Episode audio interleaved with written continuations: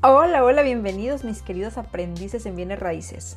Si estás en proceso de vender un bien inmueble y no sabes cómo elegir al notario público, quédate conmigo y te voy a decir cuáles son las características más importantes que debes de tomar en cuenta al momento de contratar los servicios de un notario. Te recuerdo mi nombre, soy Elba Nicole y estoy aquí para apoyarte en tu proceso de aprendizaje como agente inmobiliario. Comenzamos. Cuando tienes o vas a poner en venta un bien inmueble, una de las figuras principales durante todo el proceso es, además del vendedor y el comprador, el notario público.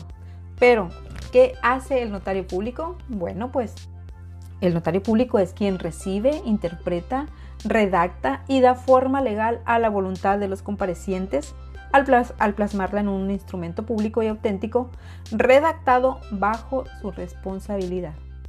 Sus funciones principales son las de certificar, legalizar trámites y documentos relacionados con la compra-venta. En este caso pueden ser mm, herencias, donaciones, traspasos de bienes inmuebles, entre otros servicios, pero en nuestro caso nos vamos a enfocar únicamente en los servicios de compra-venta para no desviarnos del tema. En el episodio número 8 hablé sobre la integración del expediente del vendedor y de su propiedad con el fin de que no te metas en problemas legales y puedas tener a la venta una propiedad lista para entregar al futuro comprador. Ahora, el siguiente paso es encontrar un notario que sea de tu confianza y con el cual te sientas totalmente cómodo. Hoy te voy a compartir cinco puntos que debes de tomar en cuenta para contratar los servicios de de un notario público y eh, para eso te voy a recomendar que te acerques a dos o tres notarios. Los vas a elegir de, acuerdo a los siguientes puntos y vamos a comenzar con el primero.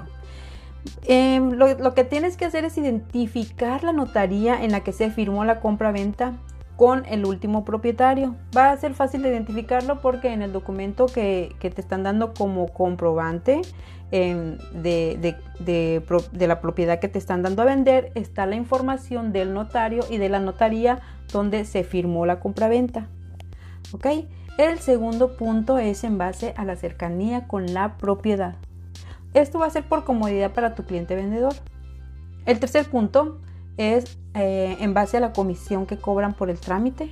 Solicita una cotización que incluya gastos por la venta, costo por honorarios, porcentaje de impuestos para cada una de las partes, en este caso el vendedor y el comprador.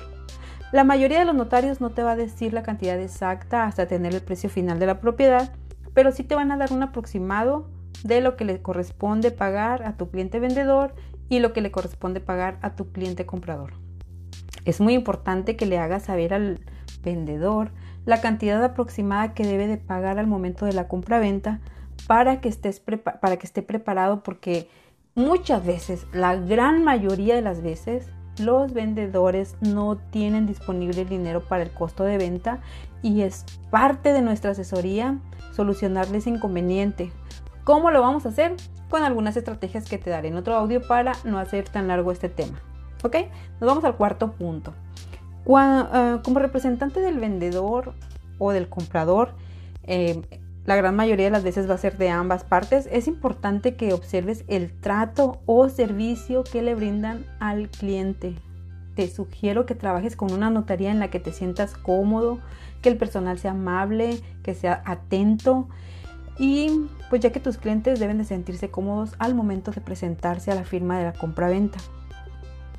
El quinto punto, aunque este debería ser el punto número uno, lo quise dejar para el final porque pareciera que está de más, pero es importantísimo que hagas un sondeo sobre la reputación del notario.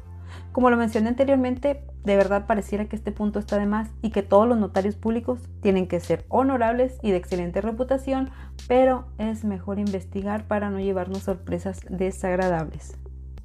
Una vez que ya decidiste con qué notario vas a trabajar, asegúrate que la documentación que presentes sea auténtica y legítima.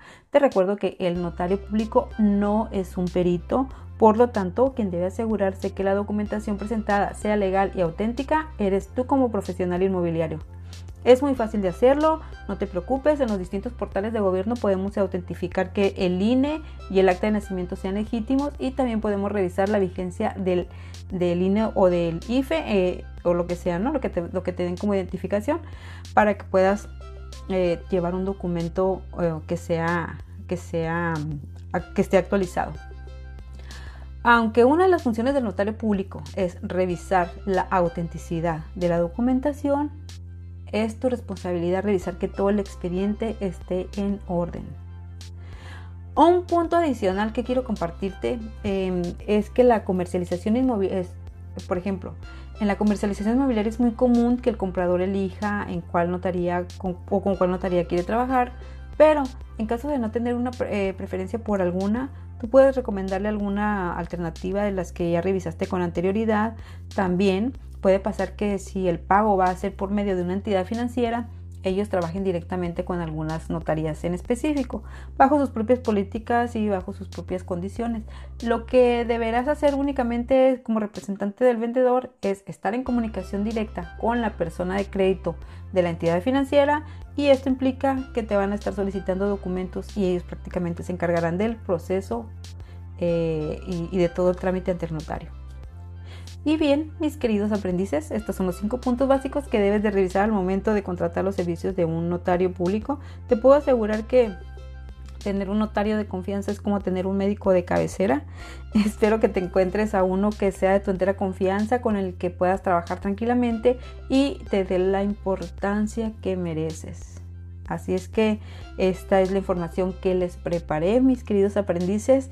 Eh, espero que lo hayan encontrado de gran valor, que lo apliquen a su práctica como agentes inmobiliarios y, por supuesto, que la compartan con sus amigos emprendedores o en sus redes sociales. Agradezco que se hayan quedado hasta el final y nos escuchemos en el siguiente tema. Que estés muy, muy bien. Bye.